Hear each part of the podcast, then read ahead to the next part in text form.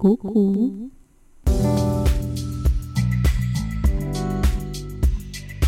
Проснулась этим утром и из вчерашних заметок записала для тебя подкаст. Прекрасного дня. Послушаешь? Опоздание и отмены записи. Наверняка всем известна эта тема, да? Есть вообще множество подходов решения таких проблем, от самых вообще резко радикальных до самых лояльных. Я предлагаю посмотреть, как тут вообще обстоят дела и заняться такими рассуждениями. Возможно, мы придем к какому-то новому решению, например, или скорректируем свой нынешний подход к ситуации. Вот вроде бы все ясно и понятно, да? Есть запрос на услугу. Есть исполнитель, мастер, который способен это сделать. Есть день, а, время, на которое клиент может спокойно себе записаться. И вроде бы записывайся, приходи и радуйся результату, да, все очень просто. Ну или не радуйся результату, я не знаю, там уж как получится. Честно говоря, я вот пыталась рассмотреть эту ситуацию всю с отменами, опозданиями максимально развернуто и как можно больше вот нюансов всех захватить. Но у меня сделать этого, честно, не получилось. Точнее, получилось сделать слишком сложно к восприятию. Я не знаю, то ли потому, что я не могу такой большой объем мысли вот как-то правильно структурировать, то ли это от того, что действительно слишком много нюансов, и каждая ситуация вот должна рассматриваться только индивидуально, потому что там огромное количество конкретных деталей. Но давайте упростим тогда так. Взаимоотношения между клиентом и мастером заказчиком да, и исполнителем, где оба, оба должны быть ответственны друг перед другом. Ведь по большому счету согласитесь, что нет разницы, кто должен быть обязательным и добросовестным. Наверняка никто из нас не желал бы прийти и получить услугу какую-то там вообще полностью ужасную с нарушением там ее технологии, или столкнуться с безалаберным отношением персонала, или чтобы официант выходил вас обслуживать да, в грязной форме, например а повар в это время готовил блюдо с добавлением каких-то неизвестных ингредиентов, которые вообще непригодны для употребления в пищу, правда? А водитель такси орал бы на вас, а, что не знает, куда ехать и намерен вообще выбросить вас сейчас же из машины. Ну и так дальше можно проводить совершенно любые примеры, их бесконечное количество. Согласитесь, что будучи на своей работе, будучи исполнителем, проявлять некомпетентность, неуважение к окружающим, а переобуваясь в статус заказчика, клиента, требовать к себе совсем иного, такого особого отношения.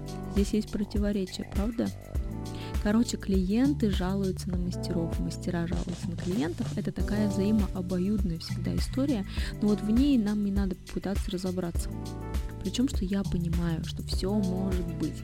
Наверняка каждый из нас, и я в том числе, и вы сейчас это слушаете, вы замечали в своей жизни, когда вы были просто, ну, невыносимым. Вы не справлялись со своей работой, вы опаздывали, кому-то нахамили, в каком-то вообще неопрятном виде с ерошенными волосами приходили, там, не знаю, на учебу, на работу, куда угодно получали кучу замечаний, негативных отзывов и вот все дальше в этом духе. Просто по каким-то вот причинам, ну вот так складывался какой-то вот из ваших дней. Но если, конечно, каждый ваш день похож на то, что я сейчас описала, то здесь вывод э, совершенно неутешительный. И в самом деле, кроме шуток, в этом случае даже уже задумываться поздно, нужно срочно переходить к каким-то активным а, мерам. Но так давайте дальше. Из всего вышеперечисленного следует, что столкновение с некомпетентностью исполнителя однозначно перетягивает одеяло на сторону заказчика. И мы, мастера, находимся в статусе исполнителя. И на шкале правоты между клиентом и мастером для меня всегда будет перевес на стороне первых, то есть на стороне клиентов. Позиция клиент всегда прав, она намного выигрышнее. Ну да, как бы это глупо не звучало, но даже для мастеров эта позиция гораздо выигрышнее. Потому что позиция «мы сами молодцы, мы сами все и без вас тут знаем», она совершенно несостоятельная. И никакому росту и результатам точно никого никогда не приводила. При этом я вообще не считаю, что мастера это какая-то там, знаете, прислуга, которая обязана выполнять любые указания, которые что-то там ей скажут. Конечно же, нет. Мы дарим красоту клиенту, э, это наша работа, это наш профессиональный навык. Мы несем в мир красоту. Ну, мастер, конечно, может не подарить не красоту, например, а подарить какую-то боль, обидеть, даже унизить. Но это все возвращает нас снова к вопросу о некомпетентности. Так как же нам быть-то мастерам? Вот есть несколько подходов. Вот первое, смотрите, вы и сами не прочь а, отменять процедуры, задерживаться, там, опаздывать и все в таком духе. Тогда, впрочем, если вот ваш клиент ведет себя так же, то это совершенно обоснованно. И совершенно неуместно будет предъявлять претензии в любой, даже в самой уважительной форме. Вы также можете быть крайне лояльны и от этого вы несете э, потери моральные и материальные в том числе. А почему моральные на первом месте? Потому что поступать со своими ценностями, принципами, это все равно долго не получится. От чрезвычайной вашей лояльности клиенту может начинать казаться, что ну, не особо-то важно, во сколько приходить, да и вообще нужно ли приходить сегодня. Можно вообще сказать, ой, что ты знаешь, сегодня я не приду, вот я не успеваю. И здесь происходит подавление вашей жизненной позиции. Или происходит срыв. Ах, вы не успеваете, и дальше понятно, да, что еще есть вариант, что называется зеркалить поведение клиента. То есть вы назначаете, например, клиенту там дату, время, и сами не приходите и отменяете или там что угодно делаете, то есть поступаете точно таким же образом, как он поступил с вами. Вообще есть такой термин, он называется изопраксизм. И вот он как раз-таки означает вот это копирование движений, там, поз, мимики а, своего собеседника. Это очень широкое понятие, которое можно использовать, вы наверняка об этом слышали, для налаживания контакта с собеседником. Но в нашем случае я говорю о копировании, которое будет намеренным и с желанием вот именно расправиться с неугодным клиентом, то есть нужно решить проблему его опоздания. И вот какие варианты исхода здесь могут быть. Первое, что говорит клиентка на ваше а, отзеркаливание – ну, классно, значит, она такая же, значит, все в порядке, мне нужно продолжать в том же духе, как бы, ну, все нормально.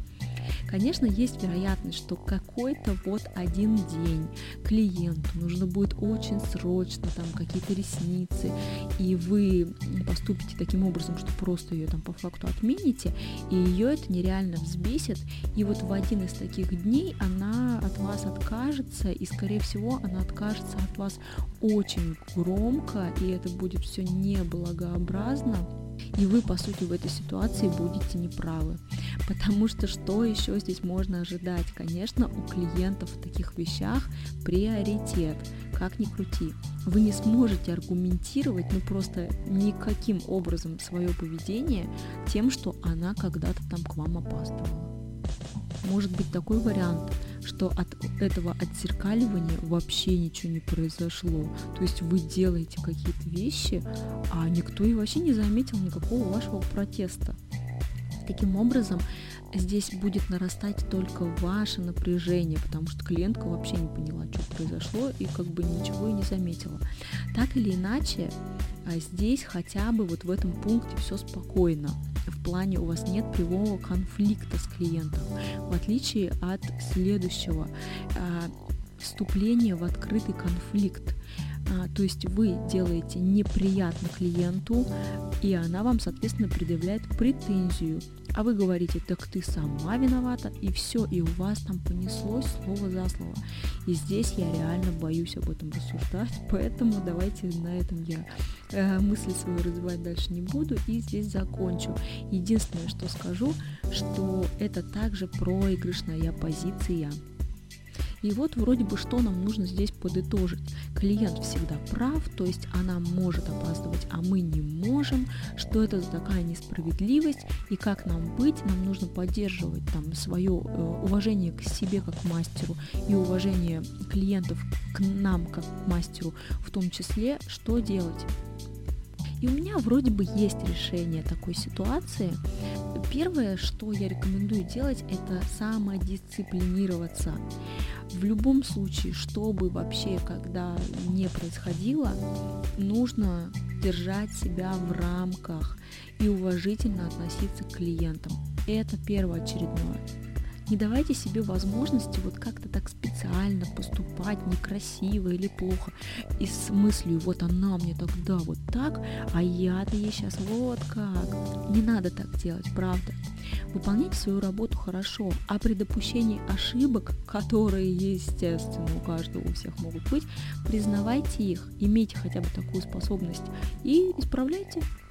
Если вы видите, что регулярность в опозданиях клиентов или отменах, там, бывает же такое, что отмена просто за час, и она реально повторяется каждый там, месяц или сколько-то там, каждые там, 2-3 недели, вам обязательно нужно об этом с клиентом поговорить а, и объяснить сложности, с которыми вы сталкиваетесь в таких ситуациях но у вас следующий клиент, и все это прекрасно понимают.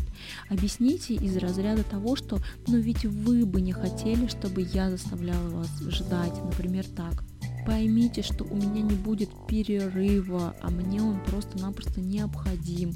Я буду лишена обеда или там завтрака, все что угодно. То есть я не смогу а, каким-то образом закрыть свои потребности, я буду постоянно спешить, из-за этого у меня а, будет скорость моя падать, я буду совершать технические ошибки. Вот из такого разряда сложности. Физически, может быть, вы испытываете трудности постоянно долго сидеть без перерыва, там работать несколько клиентов подряд. Невозможность переноса записи. Вот она отменилась, а у вас нет на ближайшие дни а, записи. Ну вот что делать? Вы, в конце концов, э, дальше планируете свой день тоже, и поэтому вы можете опаздывать куда-то на какую-то также процедуру или на, по своим, короче, каким угодно делам из-за того, что клиент к вам опаздывает. Опять же, я не знаю, здесь может быть все что угодно. Аргументация может быть та, которая для вас важна. А, я не знаю, какое опоздание для вас критично, а какое нет. Мне, например, проще подождать 10-15 минут, чем реально потом просто сидеть без работы там полтора-два часа ждать следующую клиентку. Подумайте просто об этом. Есть, конечно, система предоплат, но этот метод вообще прекрасно игнорируется и дисциплинировать клиентов он не всегда способен.